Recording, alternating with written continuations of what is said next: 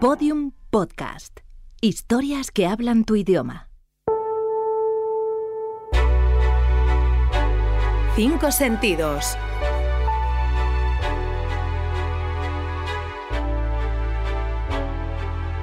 Algo que oler. Lo más bello y sugestivo que recuerdo es el monte de roble con las hojas y de hayas, con las hojas recién caídas en otoño, eh, con la lluvia. Ese olor a tierra mojada con hojas, unas que ya se están consumiendo y otras frescas, según cae la lluvia lentamente, y el bosque en particular es un bosque de liébano. Es el primer olor que recuerdo de mi infancia. Algo que tocar.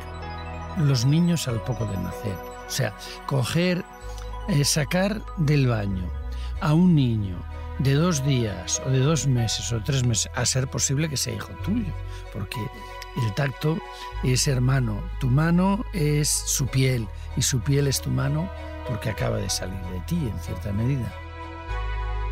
Algo que saborear. Las natillas o los calostros. El calostro es la, la leche de la vaca recién parida que hace como una nata, natilla, que es espesa y que con un poco de azúcar o de miel es extraordinaria. El calostro, esa es mi Madalena de Proust.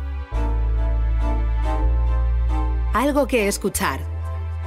Me encanta el rumor del agua en esos ríos recién nacidos que, que, van saltando de piedra en piedra, de peña en peña, que decía el, el cantautor, ¿no?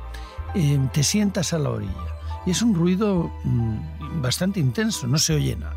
Solo se oye el agua golpeando en las piedras y se escucha el respirar de los renacuajos escondiéndose en las piedras cuando llegas.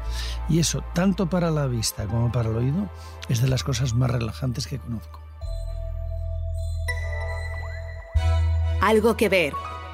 El mar cambiante, que es eh, gris y triste cuando el día está triste, se pone como tú. Se pone rosa cuando las cosas son emocionantes. Se pone verde cuando eh, ha llovido bastante y eh, el agua está un poco encrespada. Se pone casi de color naranja cuando arrastra las tierras de la montaña. Entonces se adapta a las circunstancias, ¿no? Pero siempre se agita.